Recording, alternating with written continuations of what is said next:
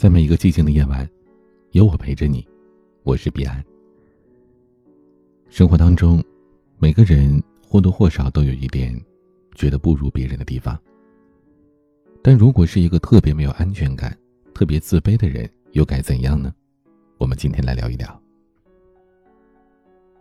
有一位听友和我讲述了他的成长经历。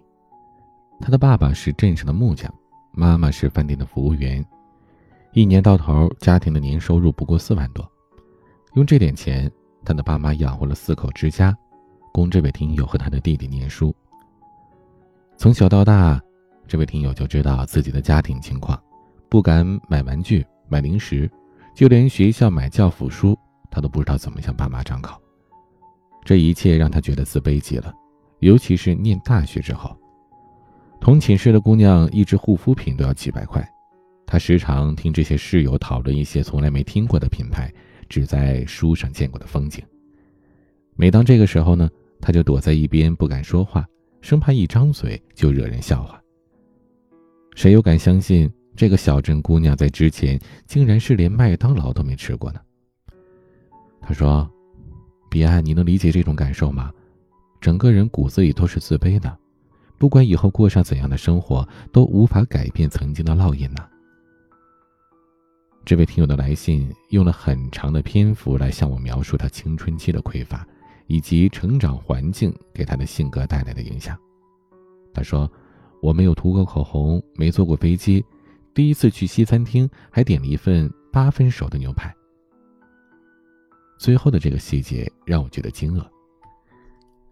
西餐上有这么一种说法：牛排的熟度只能点单数，三成、五成或者七成熟都可以。但点了双数呢，就显得外行了。其实身边很多人是知道这种说法，但是真正点起餐来的时候，还会按照自己喜欢的口感，爱点几分熟就点几分熟。甚至呢，我有一些家境比较好的朋友跟我说啊，从小到大就吃八分熟的牛排，而他们呢，不会觉得这有什么大不了的。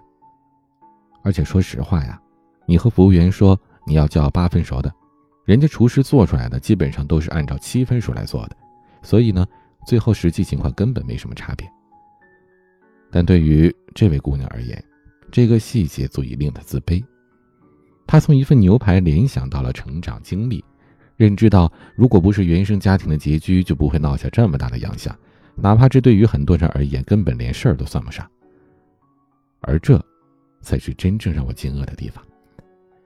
原生家庭对一个人的影响，有的时候或许不是在于事情本身，而是在于我们后来经历的很多事情都会自然而然地追溯到他身上。如果不是家庭条件不好，我一定不会点那份八分熟的牛排。可事实上，谁都有可能点一份八分熟的牛排呀。西餐才传入中国多少年呢？就像一个外地人去四川点了鸳鸯锅，这不是很正常的吗？可是，这位自卑而敏感的姑娘不会这么想，她无法坦然面对自己的知识盲点，她觉得这是因为自己见识的匮乏才导致了低级错误。就像我曾经认识的一个朋友，去洗手间的时候，他从来不会用烘干机。我一开始以为他嫌麻烦，后来才知道他是怕自己不会用出了洋相。他既不会用，也不敢去问怎么用。面对一种不常见的水果，没有自卑感的人会坦然请教别人怎么吃，而有自卑感的人呢，会全程坐立不安，装作不经意的去偷瞄别人的吃法，再小心翼翼的去模仿。我们经常会讨论原生家庭的影响，但其实原生家庭带给我们最深的影响，不是在于它塑造了我们的缺点和不完美，而是它令我们误以为这种不完美是罪孽深重的。一个在原生家庭当中受过伤害的人，会习惯性的把过错往自己身上揽，一旦发现自己身上的性格缺陷，就要不可避免的追溯到童年受到的伤害。但这个世界上哪有完美的人呢？童年享受了再多宠爱的女人，也会有暴脾气的时候啊。她们同样会在某个瞬间忍不住对孩子吼叫，和丈夫吵闹，跟菜市场的大妈为了两块钱去争执。就像我早几天约了一个家境很好的朋友吃饭，他说自己还想再买一套房子，因为最近越来越没有安全感了。我当时挺惊讶，就问他：“你也会觉得没有安全感吗？”因为在我的印象当中，他的家境很好，父母非常恩爱，他是独生子女，享尽了整个家族的宠爱。这样的人怎么会需要一套房子来增加安全感呢？可朋友说：“我问你啊，谁不想买房子呢？”是啊，谁不想多买一套房子，留着以后抵御风险呢？谁又不缺钱呢？多少人不知道牛排该怎么吃，红酒该怎么品呢？又有多少没出过远门的小镇姑娘，是直到念了大学，去了大城市，才吃过肯德基、麦当劳呢？这个世界上很多人没有坐过飞机，也有很多人买不起奢侈品。可是，亲爱的姑娘们。你过的只是一个普通人的人生，你没有必要为此自卑啊，更不必去追溯到什么原生家庭当中啊。就算你点八分熟的牛排，有什么大不了的呢？我敢打赌，听这期节目的很多朋友，直到这个时候才知道牛排还有这种说法。所以这有什么大不了的呢？不可否认的是，原生家庭对于人的塑造的确是有着很深的影响。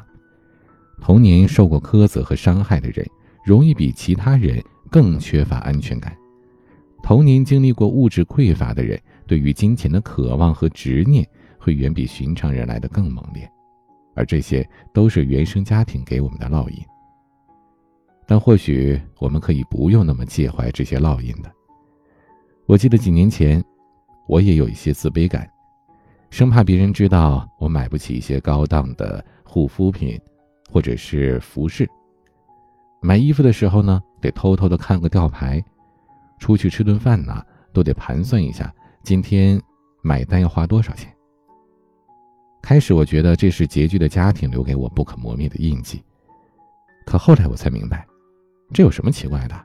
有几个人买衣服的时候不会偷偷的看一眼吊牌的价格呢？我为什么要把这个当成自己的缺陷呢？后来有一次。我去了一趟奢侈品门店，售货员给我推荐了一款服装，我习惯性的看了一眼价格，人民币三万八。我迟疑了一下，和售货员说：“嗯，我还是不要了，不试了。”他问我为什么呀？如果换做以前呢，我肯定会很尴尬，用一些很奇怪的理由去遮掩，比如不喜欢这个颜色呀、款式什么的。但在那天，我很坦然的告诉对方：“太贵了，我买不起。”这句话脱口而出，我感受到了前所未有的释怀。我终于可以坦然的面对我不舍得花三万八去买一件衣服的事实了。我不需要为此自卑，更不用去自责。一件衣服三万八，我买不起就是买不起啊！承认这件事有什么好羞愧的呢？对吧？这篇文章。写给那些因为原生家庭而怀疑自我、陷入自卑的男孩女孩们。给我们的节目点个赞，转发给更多朋友去收听。但愿有一天，我们都可以坦然的说出那句：“麻烦来一份八分熟的牛排，我喜欢吃偏熟一点的。”谢谢。今天的玩具，戴佩妮演唱的《这就是我》。欢迎添加我的私人微信号。彼岸幺五零八幺七，我是彼岸，晚安。